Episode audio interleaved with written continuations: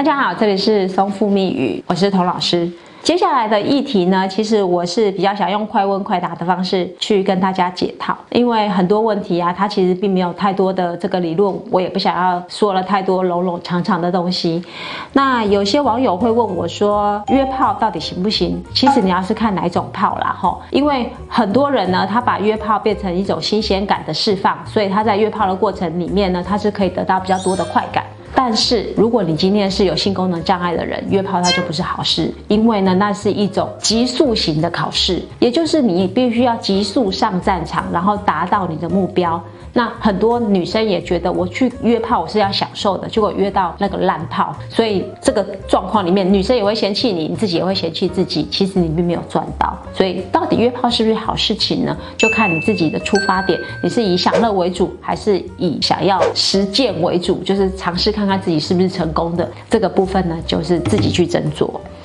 那最近也有一个个案说，他的状况其实是女朋友太干，造成他勃起功能障碍。女朋友干跟不干这件事情啊，其实我们在以之前的影片已经说过很多了，就是干跟不干其实是可以用润滑液来解决。但是如果你本身呢是对于这个碰到阴道口你会担心的，你自己本身的问题没有解决完，一直要把这种问题赖在别人身上，其实是你是不自信，是没有办法面对自己问题的。也奉劝大家不要再把自己的议题怪到别人身上，然后认为一切都是别人造成你今天有这样的发生的。很多人呢来到咨询现场呢，都会说这个磁射，他说我有磁射的问题。可是呢，你去深究他磁射呢，其实并不真的磁射，是他没有办法射精。那没有办法射精的原因，再往前推敲就是不够硬。所以他最主要的问题是它不够硬，造成它射不出来。可是不够硬比较难听嘛，射不出来比较好听。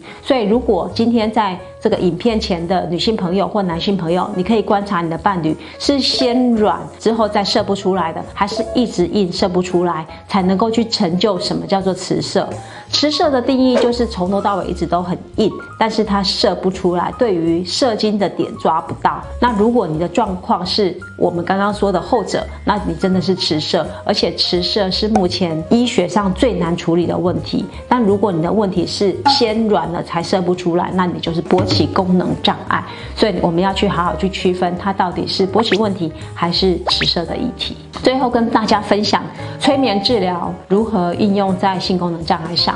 这次也是一个蛮大的突破，就是我在治疗阶段呢，其实遇到一个男生，然后他在这整个过程里面呢，他一直是属于迟射的状态。那为什么迟射呢？其实是在于他早年就十七八岁有一个割包皮的经验。那在割包皮的这个时候呢，呃，是有一个护士去协助他做剃毛的动作，但是他在剃着剃着，因为这个护士可能是新来的一个小护士，然后年。年纪跟他差不多，然后他在剃毛的时候不是非常的利落，他就是慢慢的抓着他的这个阴茎，然后毛这样慢慢剃，慢慢剃，慢慢剃，所以他的阴茎就慢慢变大，慢慢变大，慢慢变大，就还没剃完他就不小心射了。最主要的是射完以后，这个护士就说。嗯，就这样就射了，你也太不争气了吧！还有后面的续集，是他就直接呢走到门口，把门打开，叫老护士进来，跟他说：“来哦，协助我处理一下这个问题。”结果呢，他就在这样的一个过程里面呢，产生了自卑感，他觉得他不应该在这种状况之下射精，可是他又控制不了。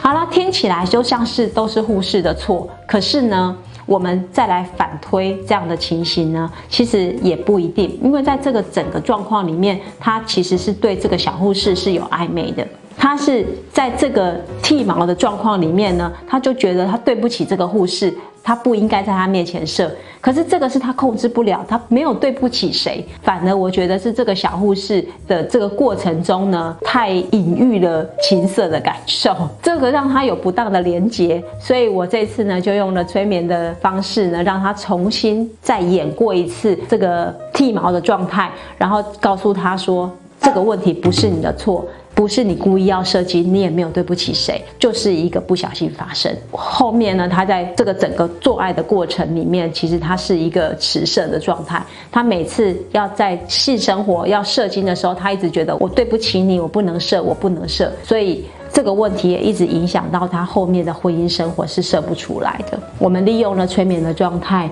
让他重返一次旧经验，然后最后他能够达成能够射精的这个状态。这是一个非常偶然的巧合啦，哦，偶然的巧合能够处理到这样的事情，但并不代表他次次能够走过去这个阶段。在这个寻找自己错误的痕迹里面，自己要不断不断的训练自己，不断不断的告诉自己这不是你的错，才有办法去解决。那我也希望呢，如果有这样的性创伤的人，可以去重返这些旧经验，让这些旧经验重新洗过，让新的经验去。迭代旧的经验、不好的经验，把它迭代掉了之后呢，你的问题才能够慢慢慢慢的解套。最主要，你还是要有持续为自己人生负责的决心，不要一直去活在过去的这个状态里面，这样反而是没有办法去处理你现在的窘境的。那我们今天的快问快答就分享到这里。如果大家对于其他的议题还有兴趣的话，麻烦在影片下方帮我们留言。我们这集就到这里，拜拜。